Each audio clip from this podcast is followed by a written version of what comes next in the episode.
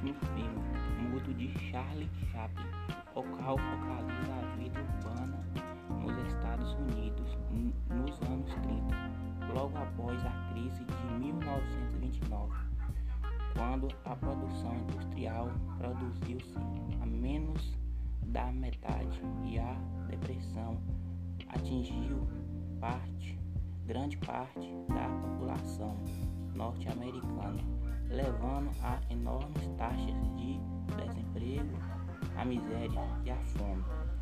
A figura central do filme é Carlitos, personagem interpretado pelo próprio é, Charles, trabalhador de uma grande indústria que ao longo do filme se vê envolvido em diferentes eventos que aproximam de um jovem por, por quem acaba se apaixonado.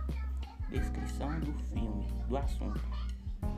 O filme focaliza a vida na sociedade industrial, caracterizada pelo, pela produção com base no sistema de linha de montagem e especialização do trabalhador.